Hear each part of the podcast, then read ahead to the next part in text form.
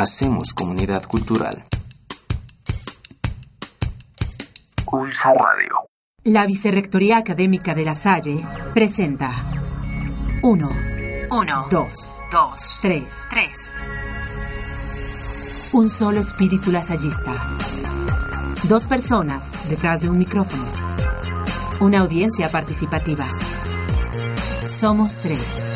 Una audiencia participativa. Jorge Iturbe Bermejo. Somos tres. ¿Qué tal?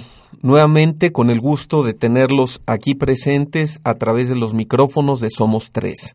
Este programa que se conforma de tres participantes, un invitado, un locutor en calidad de servidor y la audiencia participativa que es nuestra finalidad, ustedes los radioescuchas.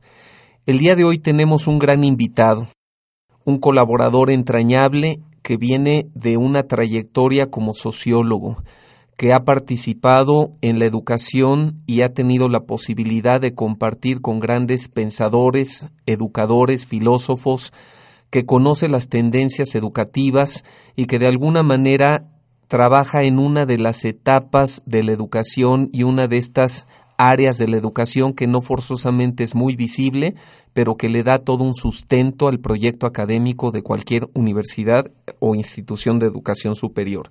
Los invito a que escuchen esta cápsula de este entrañable amigo que aparte es también un amante de la gastronomía, de los viajes y de la buena vida. Escuchemos la cápsula.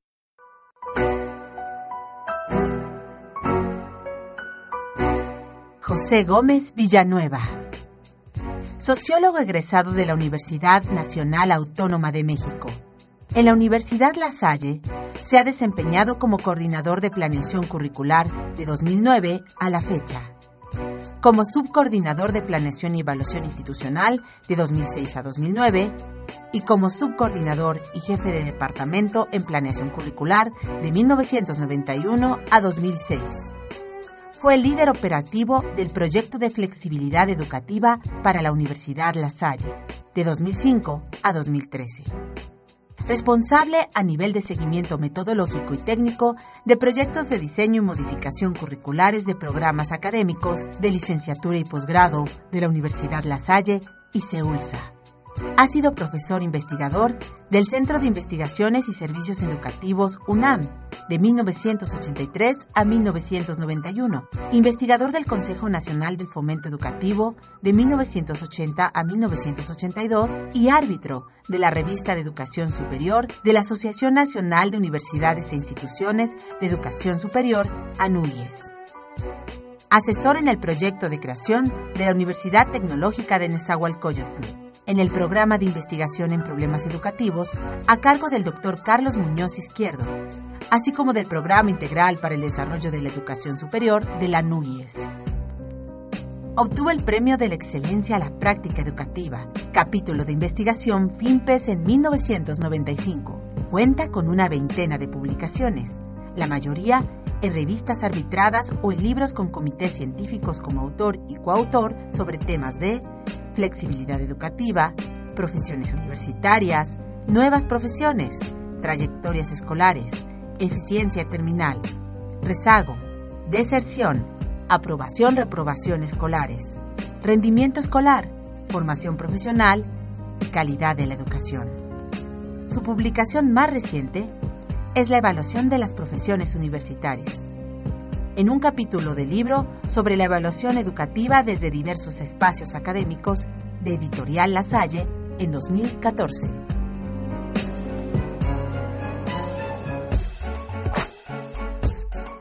José Gómez Villanueva.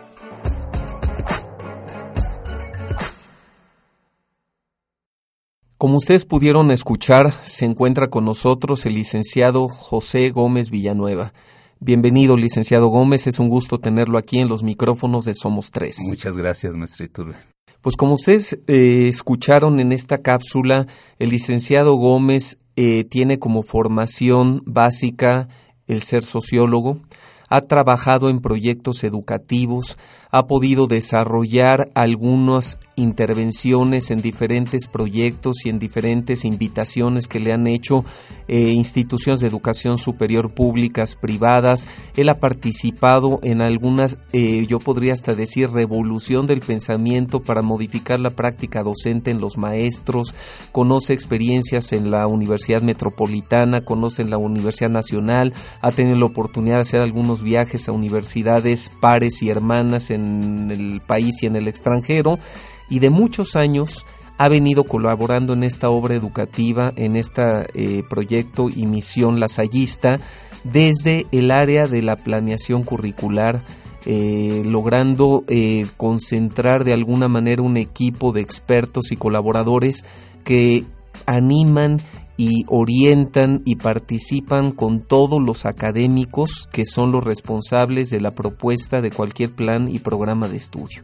Entonces, en este sentido, cuando una universidad se le reconoce por su oferta educativa, por su excelencia académica y por los resultados que ésta significa a través de sus egresados y de la transformación social que estos logran desde su práctica profesional, pues surge desde la concepción de un proyecto académico. Y esto se da en la coordinación de planeación curricular.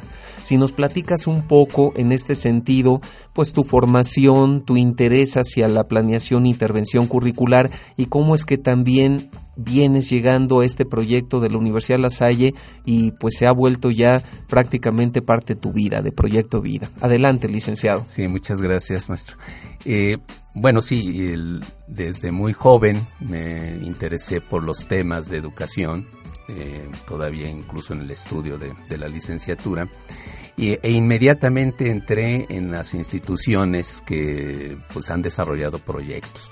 He tenido la fortuna de estar desde temas de educación en población, cuando inicié en el Consejo Nacional de Población, en un proyecto de Naciones Unidas.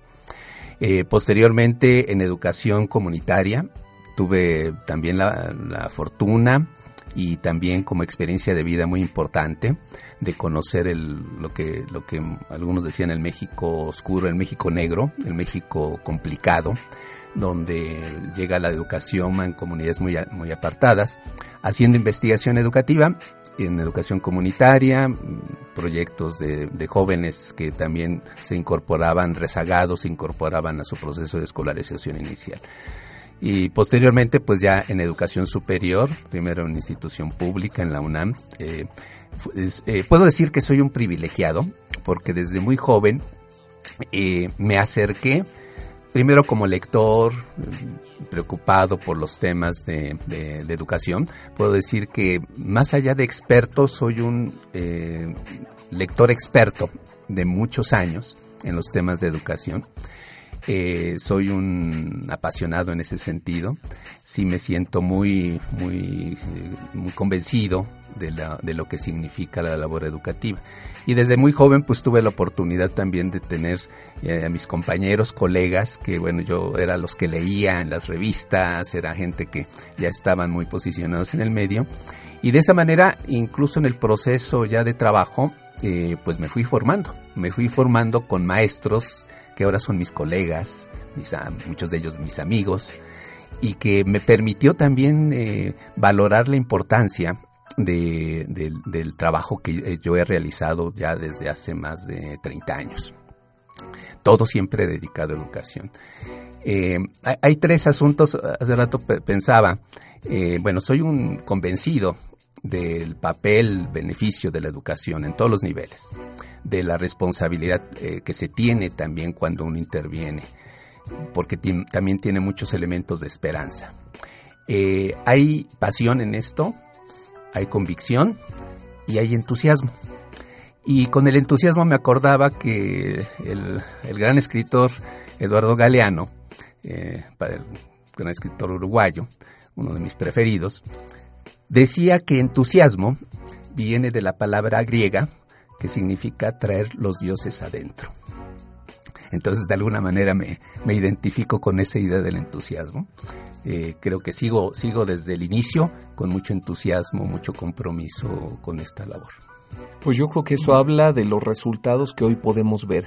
Sin duda, eh, para poder eh, dedicar la vida para que otros encuentren sentido a la suya, se requiere de entusiasmo y de la ayuda de todos los dioses, ¿verdad? Y en este sentido, en la obra Lasallista tenemos un gran carisma, un fundador que claramente nos invita a consagrar nuestra vida a la educación y es lo que has hecho, es lo que hemos hecho y lo que nos ha distinguido como una obra educativa trascendente tricentenaria.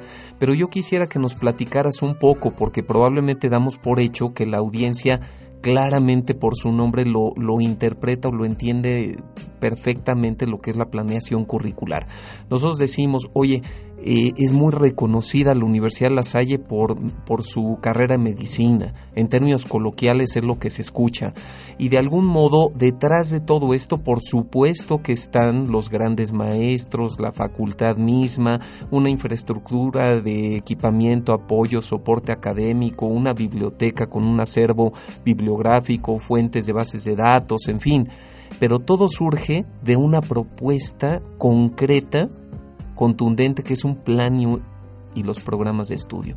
¿Qué es eso para la audiencia que nos escucha? Que la, mayoría dice la carrera, ¿no? Este, ¿Qué es eso?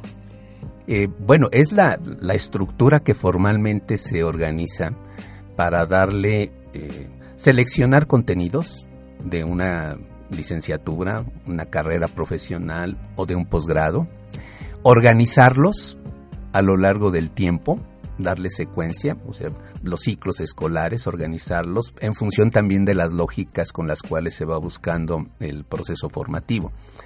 Es pues la estructura medular de lo que desde mi punto de vista son proyectos formativos.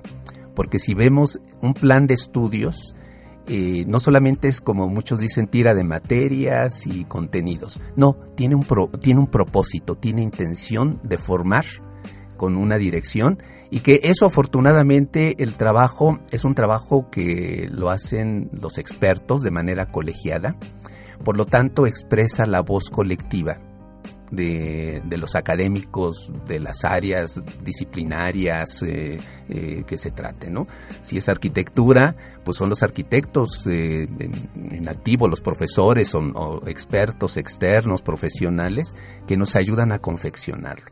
En ese sentido, todo lo que tenemos en la Universidad La Salle, eh, de oferta educativa, de programas de licenciatura, en posgrado especialidades, maestrías y doctorados, eh, bueno, es un trabajo que efectivamente a lo mejor para muchos es tira de materias, pero significa detrás un esfuerzo que institucionalmente es muy importante yo creo que eh, yo, yo valoro mucho el trabajo que realizamos porque no todas las instituciones educativas lo hacen con este compromiso, con este afán y con esta sistematización como nosotros lo realizamos. Creo que hemos logrado entre todos eh, proyectos formativos muy interesantes que además lo que buscamos es que estén pues a la vanguardia, que estén incorporando eh, igualmente no solamente la idea de la profesión o del posgrado que corresponde, sino también en función de nuestra filosofía,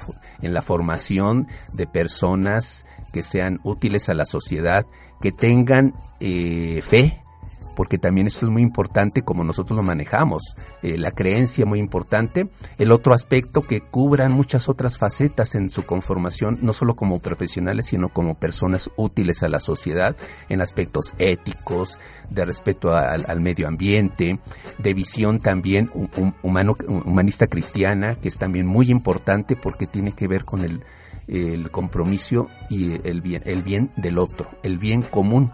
Eso es una parte muy importante que también incorporamos en nuestros planes. En ese sentido tienen valores añadidos, valores añadidos que también a nosotros nos toca resguardar, eh, desarrollar, potenciar y obviamente quienes efectúan ya el trabajo de todos los días, los profesores, los estudiantes, lo tienen que hacer realidad para que no se quede como documentos ahí guardados que ya este, están plan y programa, sino que aquí lo importante es exhortar a los profesores, a los que están al frente de la gestión de las carreras y de los posgrados, para que esto se convierta en realidad y que la intención con la que originalmente se hicieron se logre realizar. Yo creo que aquí, entrando un poquito ya en lo que es la estructura misma de lo que sería un programa de estudios, un plan de estudios, en este caso el ejemplo es indistinto, llámese derecho, arquitectura, ingeniería civil, eh, filosofía. Vamos a plantear dentro de una propuesta de un plan de estudios, hay mucho trabajo detrás y mucho trabajo de origen. En principio, desde una investigación profunda socioacadémica para ver si es necesario, es pertinente, es viable. Se hace investigación con en el caso empleadores, expertos, en algunos casos egresados cuando se va a hacer una actualización del programa, se lleva toda una investigación sólida para poder argumentar que la propuesta que vamos a realizar es pertinente, es efectiva, es viable, necesaria. Por el otro lado, desde luego, sabemos que si hacemos una pequeña analogía, pues este mapa, esta malla curricular, pues es como un mapa que nos va a llevar a un destino, a una meta.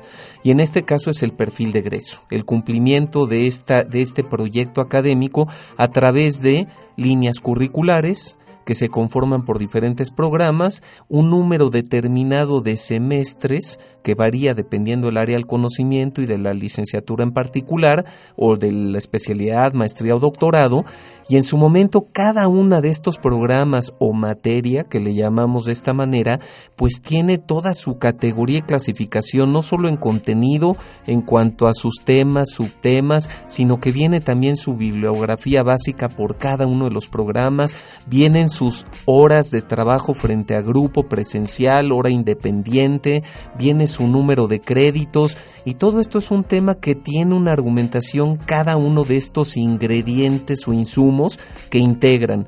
Y por supuesto cuando nosotros buscamos que el que venga a la Universidad La Salle pueda egresar titularse y ejercer su profesión en donde se le otorga esta posibilidad de hacerlo a través de una cédula profesional que profesiones le, le entrega y nosotros se la, se la tramitamos, pues en este sentido le, ofrecemos un grado y una cédula que lo valida como profesional con valor. Pero todo esto tiene una metodología detrás, todo esto tiene un trabajo enorme que realizar, un compromiso institucional de soportar este acervo bibliográfico, esta investigación, un claustro docente debidamente preparado, registrado, que cumpla con el perfil, se tiene que definir desde el propio nombre la licenciatura, la especialidad, maestría o doctorado, su objetivo general, el perfil de egreso, en fin, es todo un trabajo que está detrás de lo que en un momento dado se ve a través de la promoción o de la página institucional en las redes o en la web de la universidad y dicen qué carrera va a estudiar, pues arquitectura, ¿cuántos semestres? 10 y, vamos, todo esto para poder llegar a la seriedad con la que se atiende un proyecto académico, ya hablando del proyecto académico general e integral de la universidad, pues hay detrás de ello muchísimo trabajo, investigadores y profesionales en activo. En ese sentido, yo creo que esa es una de las aportaciones que la coordinación de eh, planeación curricular viene ofreciendo y que al día de hoy inclusive estás liderando proyectos del plan de desarrollo en toda esta parte de la planeación curricular en la red de 15 universidades en el país. Sí, el, eh, bueno, los proyectos formativos como todos estos que tenemos en la universidad, desde todas nuestras licenciaturas y posgrados, y diría que también el caso del bachillerato, porque acompañamos a, los programas de bachillerato de, de, nuestro sistema educativo de Universidad de La Salle, bueno, significan retos eh, efectivamente muy complejos por todo lo que hay detrás en la construcción de, los documentos que finalmente se, desarrollan. Eh, y también algo muy interesante es la diversidad en cuanto a los gremios profesionales, en cuanto a las formas de trabajar porque eso también es muy rico. Eh, eh, yo, antes de, entrar ya de lleno al trabajo de intervención en, la parte curricular, me dediqué a la investigación en sociología de las profesiones, estando todavía en la UNAM, estuve muchos años allá, en el Centro de Investigación en Servicios Educativos, y también en algunos proyectos en otras universidades, en Anuyes. Y el entendimiento de las profesiones me dio la pauta para ver la diversidad, para ver eh, igualmente y ya ahora en vivo, desde hace más de 25 años que estoy trabajando en esto, eh, pues es, es todo, todo, todo un trabajo en donde uno tiene que captar la esencia de cada grupo, su, su diferencia, su singularidad he tenido esa fortuna, he trabajado con ingenieros, con los administradores, psicólogos de humanidades, de las áreas duras, de química, de, todo, de todas las áreas de conocimiento. Y la verdad es que todo, todo es un reto, es diferente.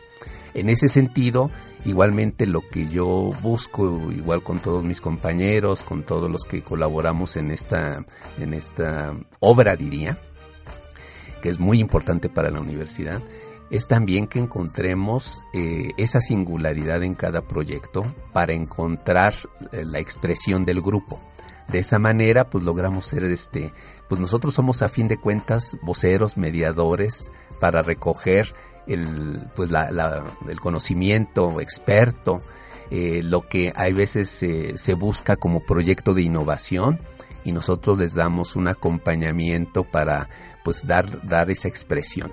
En ese sentido, el, eh, pues es, un trabajo de, eh, que, que, si bien no lo vemos de manera inmediata en su aplicación, ya pasa a las áreas académicas, sin embargo, eh, pues es el espíritu formativo que está de ahí y la importancia y responsabilidad cuando tenemos un plan que significa un trecho de la vida de todos nuestros estudiantes, hablamos de cinco años o diez, cuando incluso tenemos médicos que van primero su licenciatura en médico cirujano y después sus especialidades, que pueden pasarse diez años de su vida. Entonces, lo importante que es que estos proyectos realmente respondan a sus expectativas, realmente les den los, eh, digamos, los aportes eh, en lo profesional, en lo humano, en lo cultural, para poderse desempeñar adecuadamente en la sociedad. Y a mí me parece también un trabajo privilegiado. ¿En qué sentido? Porque tú lo acabas de mencionar. Al ser universidad abarcamos todas las áreas del conocimiento. Eh, tenemos una oferta de más de 90 programas formales, programas con registro de validez oficial que van desde el bachillerato hasta el doctorado. Y en este sentido, en la riqueza que podemos vivir a partir de nuestras tres escuelas y siete facultades, pues la oferta es amplísima. Y si lo vamos abriendo ya a nivel de especialización y de posgrado y todo ello, pues podemos ir desde una formación generalista hasta algo verdaderamente puntual, específico y emergente.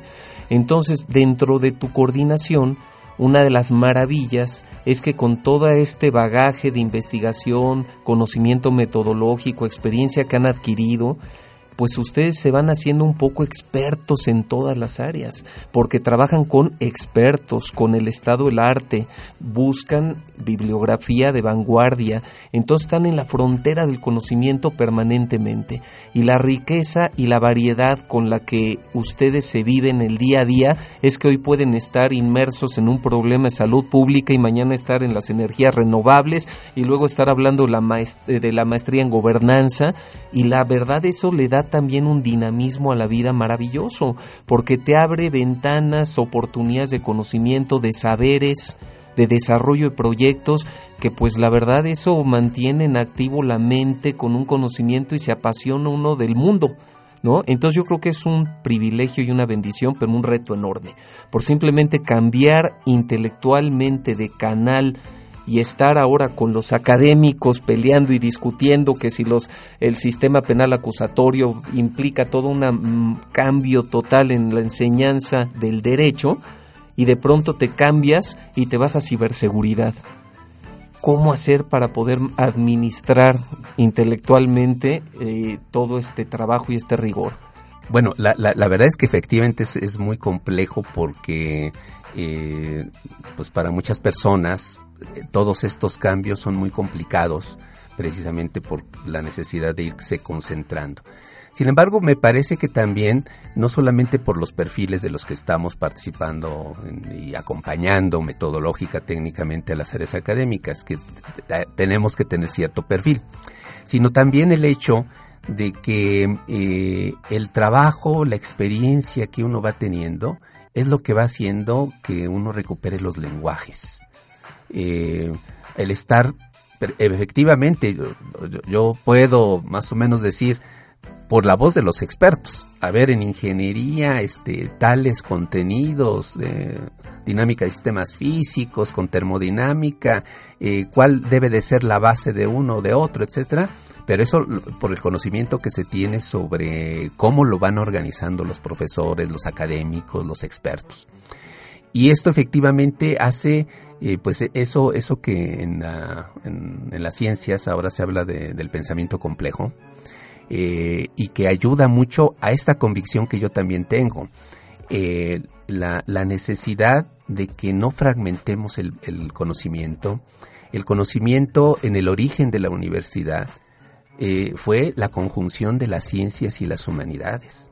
Entonces, nosotros trabajamos con ciencias y con humanidades y la identidad de un universitario, el ideal sería que pudiera tener el conocimiento científico duro en el ámbito en el que, cual está participando y el conocimiento humanista.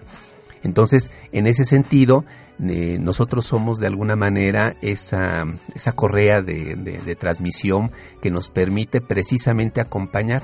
Tenemos que hacer un, un proceso como de inducción inicialmente cuando no conocemos bien el tema nos documentamos, vemos eh, eh, por dónde va, va, la temática y esto nos ayuda para poder intervenir acompañando. Y eso es un rigor muy fuerte y un compromiso enorme porque dado que tú vas adaptando lenguaje, tecnicismo, incluso conocimiento, cuando estás tú trabajando, animando, inclusive en algunas ocasiones dirigiendo a los expertos, llega un momento en que empieza a haber hasta debate y se confronta un debate de tú a tú en donde ellos dan por, por hecho que estás a su nivel. Y de, en realidad en ocasiones me ha tocado compartir algunos foros, algunos encuentros, algunas academias en donde de pronto pues prácticamente dan por hecho que eres médico, que eres ingeniero, que eres abogado, por todo este eh, conocimiento, destreza en manejar el tema ¿no? En lo profundo en que nos metemos y de pronto hasta algunos expertos se sorprenden y voltean a pedir opinión o, consejo, ¿no? De lo profesional a lo que se ha llevado a este equipo de planeación curricular. Porque por supuesto que en este caso tenemos a su titular, pero la realidad es que es un equipo muy profesional que la universidad tiene como un legado que se ha venido construyendo con muchos años de experiencia, como bien lo dices, integrando una investigación, una documentación firme y sólida, que inclusive la propia autoridad lo reconoce, y me refiero a la Secretaría de Educación Pública, a la de GAIR, en fin, que en ocasión nos piden ser parte de apoyo de algunos de sus proyectos piloto, de algunas de nuestras opiniones que calificadamente se les pueden ofrecer con toda la intención de aportar a la educación. Si te parece, eh, José, vamos ahorita a un corte y regresamos al siguiente segmento para que nos cuentes un poco la evolución que has percibido en todas estas eh, tendencias que has vivido desde tu aspecto de titular de coordinación de planeación curricular. ¿Cómo no?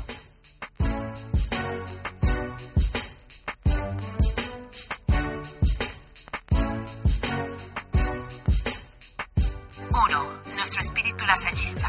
Somos tres, con Jorge Iturbe Bermejo. Regresamos en este segundo segmento del programa Somos tres. Platicamos ya de todo lo que significa esta coordinación de planeación curricular, tu trayectoria profesional, cómo has venido eh, logrando acumular una serie de saberes, de conocimientos, metodologías y demás. Desde tu perspectiva de sociólogo, educador, eh, titular de planeación curricular y los años que llevas en la universidad, hemos pasado por una serie de paradigmas y cambios en la pedagogía, cambios en nuestro eh, paradigma eh, que al día de hoy estamos justamente fortaleciendo nuestro modelo educativo, pero pues en alguna ocasión decía uno de los hermanos, no recuerdo si fue el hermano Álvaro Rodríguez Echeverría, que la obra educativa lasallista, al ser tricentenaria, en ocasiones teníamos escuelas del siglo XIX con maestros formados en el XX y alumnos en el XXI. Y la realidad de eso habla también de todo un esfuerzo eh, que es parte de la historia humana. Nosotros fuimos educados con algunas eh, paradigmas, tuvimos una educación mucho más, este, de alguna manera, eh, se nos educó de manera conductista, ¿sí? Teníamos esta educación un poquito más en una dirección, después eh, fuimos de alguna manera abriéndonos un poco más al constructivismo. Hoy hablamos de un paradigma sociocognitivo humanista cristiano en el caso nuestro. ¿Cómo has percibido esta evolución? ¿Cómo se puede ir trabajando en la brecha generacional con los docentes? Eh, con estos decanos, con estos maestros eméritos que fueron pues de esta tradición educativa propia de su época y que hoy los tiempos cambian y los signos nuestro tiempo nos demandan otro tipo de formación, habilidades, destrezas, capacidades. Eh, bueno, efectivamente, aquí ya prácticamente voy a tener 26 años trabajando en la Universidad de La Salle. Eh, la mayor parte de este tiempo en precisamente en el acompañamiento a los proyectos curriculares. Y la, la, verdad es que eh, hay, hay, algo importante que quisiera resaltar. Uno de ellos es eh, el hecho y también el privilegio. Yo creo que somos una de las áreas de la universidad que más conocemos a los profesores de todas las áreas de conocimiento. Eh, profesor de facultad conoce a sus profesores de las diferentes carreras o posgrados y hasta ahí a lo mejor tiene algún acercamiento con otros y a lo mejor algunos eventos eh, que tenemos en la universidad como el encuentro de formación docente, etcétera, ¿no? El foro. Sin embargo, eh, el privilegio que tenemos es conocer a todos los académicos y eh, algo muy importante que yo, yo sí destaco mucho es que hay una valía muy importante en muchos profesores en cuanto al compromiso, en cuanto a la preocupación por encontrar las mejores maneras de, formar a los muchachos, de acompañarlos. Y en esa diversidad, eh, pues he encontrado profesores ya de muchos años de experiencia, profesores muy jóvenes, eh, y es un crisol que también le da riqueza. O sea, el hecho, en ocasiones tener en, un, en una carrera, en un programa, profesores ya de, años y años de trabajo con los profesores jóvenes, el ponerlos en comunicación lo que hace es que se retroalimenten. Y, y, más que, evidentemente en muchos otros casos, pues aquel profesor que dice que ya tiene toda la experiencia y que no va a aprender nada, pues se va poco a poco sensibilizando de las maneras de los jóvenes profesores, de los académicos, para encontrar un punto de inflexión. Eso creo que es un, es, un valor que tenemos en la universidad. Nuestros, eh, nuestro claustro de profesores, de académicos, eh, en ese compromiso. Evidentemente también en, en todo esto eh, efectivamente las brechas generacionales en estos momentos me parece que se está convirtiendo en una situación que hay que seguirla, seguir, buscando alternativas. Ya los jóvenes, ya de unas décadas para acá, eh, empiezan a tener una distancia en cuanto a procesos cognitivos en su formación, cosa que no sucedía eh, yo como he sido actor de muchos, muchos, muchos, muchas décadas en todo esto, yo no lo veía tan, tan claramente eh, cuando pues uno estaba en los años 70, los 80, pero ya diría que de los 90 para acá eh, se empieza a dar una distancia en cuanto a expectativas, en cuanto a prácticas de los estudiantes, en cuanto a intereses, en donde sí necesitamos, y yo creo que algo que nos eh, cobija muy bien es también el tener un modelo educativo que también es una apuesta en muchos sentidos a lo que priva en, el medio. Y me, quiero referir, por ejemplo, aparte del paradigma sociocognitivo eh, y también toda la parte de valores que es muy importante para nuestra universidad, el tema de las capacidades. eh, priva en todos lados eh, los modelos de competencias profesionales, que bueno, pues ahí ya, ya ni siquiera es un asunto de innovación, sino que bueno, ya se, se replica constantemente. Y nosotros le apostamos a que sí se desarrollan capacidades eh, profesionales, técnicas, de integración de saberes y de quehaceres y de habilidades. Sin embargo, la capacidad en la apuesta que queremos desde el modelo educativo es que tengamos egresados que tengan el discernimiento para elegir dentro de diferentes opciones, precisamente porque lo, en la apuesta que queremos y que creo que puede ser algo innovador, si, si lo llevamos bien, evidentemente esto es algo que encontramos dentro de, de, muchos proyectos que se han venido desarrollando a nivel mundial.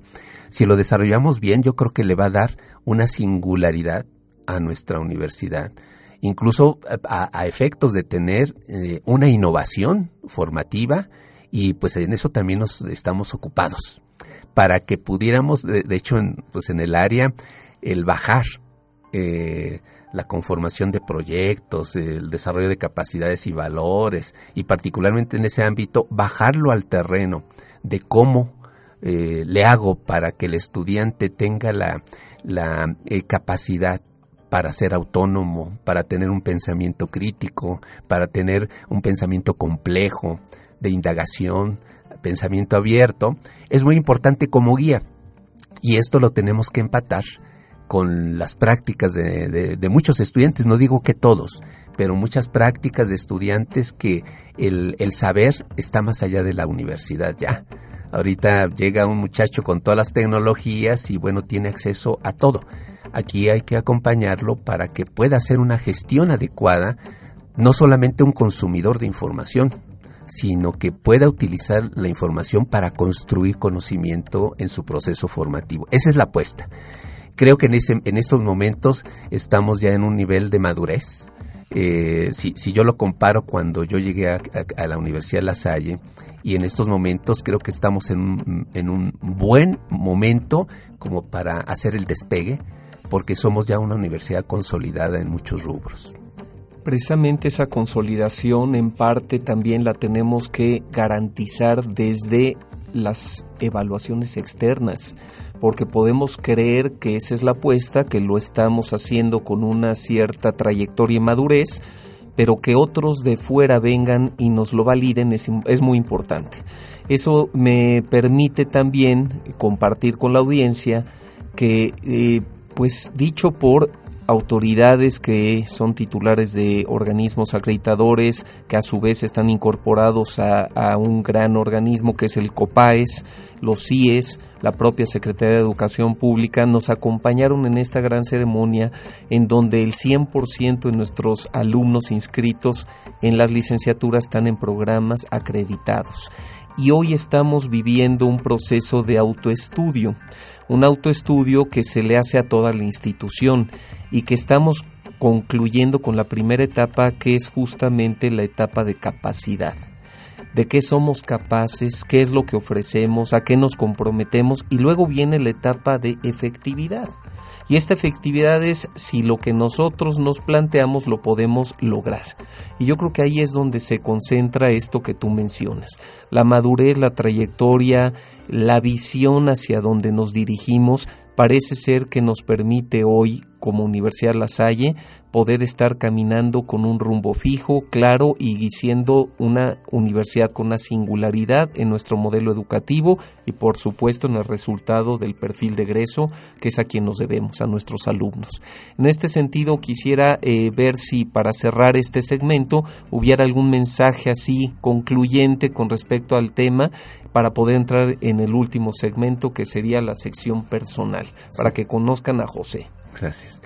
Eh, bueno, en, primer lugar, sí me parece que el, asunto de tener eh, estos compromisos con la calidad es un compromiso que si lo asumimos todos de la misma manera, con la misma responsabilidad, efectivamente nuestros proyectos pueden tener los mejores resultados y podemos pasar los procesos de evaluación, de acreditaciones institucionales, creo que sin ningún problema.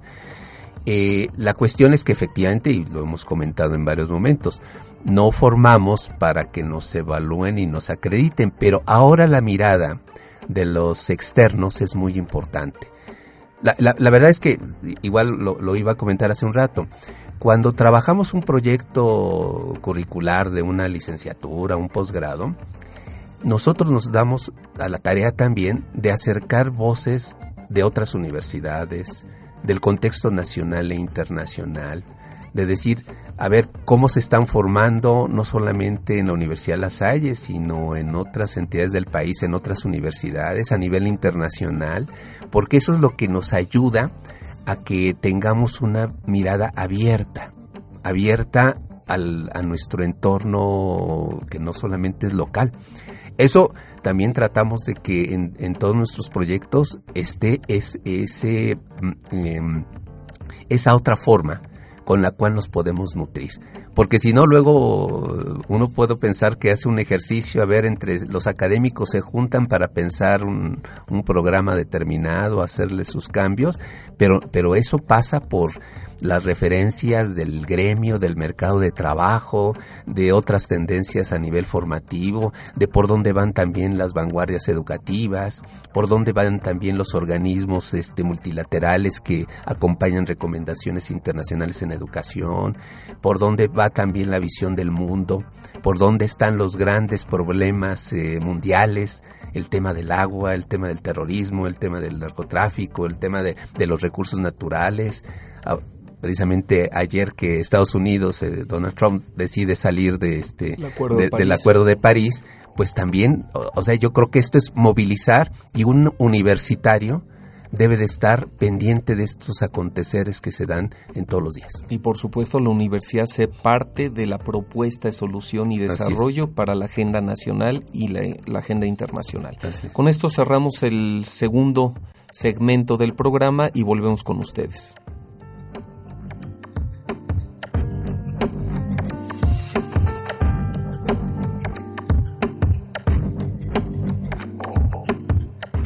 Personas conversando. Por Ulsa Radio. Estamos de regreso en el tercer y último bloque de este programa. Somos tres. Aquí hemos hablado una charla muy interesante, profunda, comprometedora en varios aspectos, en donde, bueno, pues la educación ha sido parte de tu pasión, de tu entusiasmo, como bien lo has definido, pero yo sé de otros entusiasmos que he podido incluso compartir con José. Eh, José, quisiera que nos compartieras un poco, yo sé que obviamente tienes un faro en la vida que es tu hija, eres padre, en este sentido también eres un apasionado de los viajes, te fascina y te gusta de alguna manera compartir una charla con un buen vino, ¿no? Te gusta también tener un buen maridaje con comida específica, platícanos de ese José. Eh, bueno, sí, tengo eh, mi permanencia en la Universidad de, La Salle está asociado a algo que es muy entrañable para mí. Eh, yo entré un día previo a ser padre. Entonces, eh, mi hija, que tiene, vamos a decir que llegamos juntos a la Universidad de La Salle. Eso evidentemente me ha marcado. Eh, siempre lo, lo, asocio por esa parte tan entrañable de, de, la hija tan hermosa que tengo y que pues ha sido a lo largo de los años pues también un, una referencia muy, la, referencia más importante también que tengo. Eh, eso también me liga mucho a la universidad.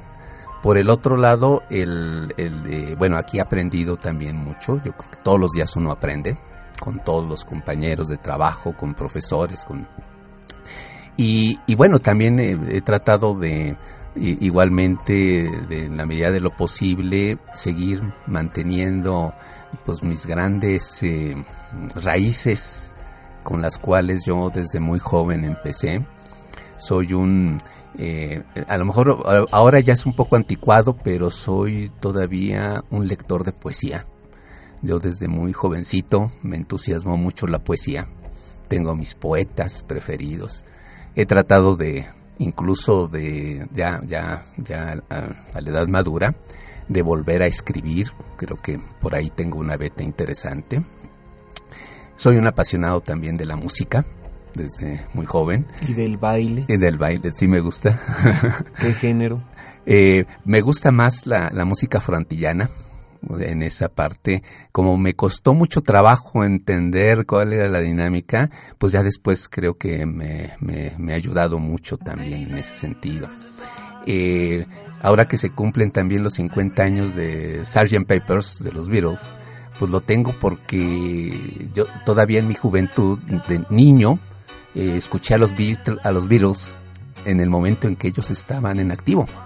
Entonces, eh, lo conversaba también con, con, algunos amigos de que generacionalmente somos eh, privilegiados por haber sido contemporáneos, en este caso de los Beatles, en la literatura de Borges, de Octavio Paz, de todos los de la literatura del llamado boom, García Márquez, etcétera, de personajes singulares que también yo he seguido mucho, seguí siempre como fue también el trabajo de, Carlos Monsiváis, de el, maestro del periodismo Granados Chapa, eh, don Miguel Ángel, que en su última columna retomó algo que me es muy importante, la última columna que, que escribió antes de morir en el periódico Reforma. El maestro decía, mi anhelo es que el espíritu oriente a las artes, a las humanidades, a las ciencias, para que esto nos ayude a que la situación que vivimos en estos momentos, que es muy complicada, de inseguridad, de crimen organizado, narcotráfico, corrupción, desigualdad, etcétera, eso sea la parte de nuestro destino. En esa apuesta también por eso creo que eh, el, que cultivé desde muy joven el estudio de la literatura, la literatura, la poesía, el cine, también como una forma de construir mundos y la música como una forma también de, tener presencia en este mundo. Entonces, en ese sentido, sí, son, son raíces que me, unen mucho. Y también, efectivamente, la, buena conversación, acompañada también de, la posibilidad de compartir eh, los alimentos. Eh, eh, eh, en ese sentido siempre me es muy significativo el no solamente para resolver el, asunto de la comida de todos los días, sino poder disfrutar la compañía junto con todo ese entorno que lo hace muchas veces mágico y lo hace irrepetible. y es esa combinación, mencionabas, este, tener un vino con un buen maridaje, una buena charla con un buen amigo, una buena amiga, etcétera, yo creo que es, es único. Yo creo que eso es vivir. Eso es vivir. ¿Verdad? Es tan simple como desear hacerlo, proponértelo y de alguna manera encontrar en la posibilidad de sentarte a preparar con una serie de ingredientes, improvisar, ¿no? Darte la oportunidad de echar a volar la imaginación y pensar qué ingredientes, qué sabores, qué aromas combinan, darte esa pues gusto de poderlo compartir con alguien más, porque qué sería todo esto sin, sin el otro, ¿verdad? Pues es yo creo que un privilegio. Hemos podido eh, compartir en viajes, eh, Pepe, y la verdad eh, recuerdo algunos momentos muy, muy agradables en donde igual podría haber sido formados por varios minutos, yo diría casi un par de horas para poder comprarle unas este, alpargatas a nuestros hijos, como puede ser efectivamente sentarnos a platicar sobre un reto institucional en este proyecto, la Escuela de Altos Estudios en Salud, que es un proyecto que verdaderamente está cristalizándose ya, casi lo materializamos, y poder estar de alguna manera compartiendo entusiasmada y apasionadamente el proyecto, como puede ser también disfrutar la intervención arquitectónica del rescate de un eh, estación de tren convertida en mercado, en fin, todo esto que hemos podido compartir. Pues qué gusto, Pepe, eh, que pudieras estar hoy engalanando este espacio de Somos Tres, el conocerte ya un poco más a la persona. No hablaste del danzón. Es algo que también te gusta, ¿verdad? Bailar danzón, toda esta mística alrededor de este tipo de, algo nos ibas a decir, adelante. Sí, sí, efectivamente, eh, como pues he tenido oportunidad de, pues, de compartir, cruzarse uno en la vida con muchas personas, hay también pues unos eh, amigos, son, fueron como mis segundos padres, que también el danzón, ellos eh, cultivaron el danzón y era eh, un privilegio también, el señor ya falleció en paz descanse, eh, que cuando llegaba una década de cumplir años, este, ellos me danzaban un, un, danzón, incluso el señor Beto decía, danzón dedicado a mi compadre, ¿no?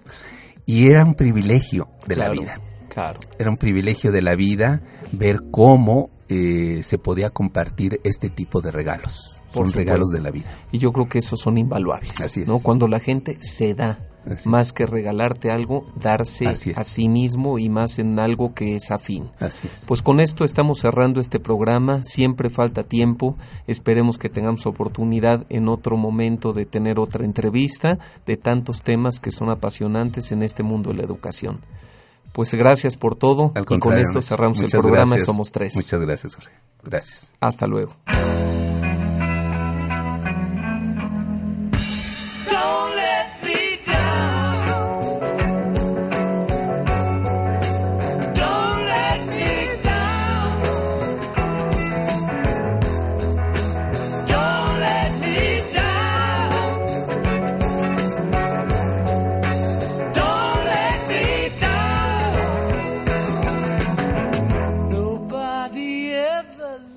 El trinomio perfecto lo haces tú. Somos tres. Hacemos comunidad cultural. Pulso Radio. Uno. Amigos todos en la Salle. Dos. Personas conversando. Tres. El trinomio perfecto. La audiencia. Tres. Dos. Uno. Somos tres. Hasta la próxima. Somos tres. Con Jorge Iturbe Bermejo. Tres. Dos. Uno. Somos tres. Hasta la próxima.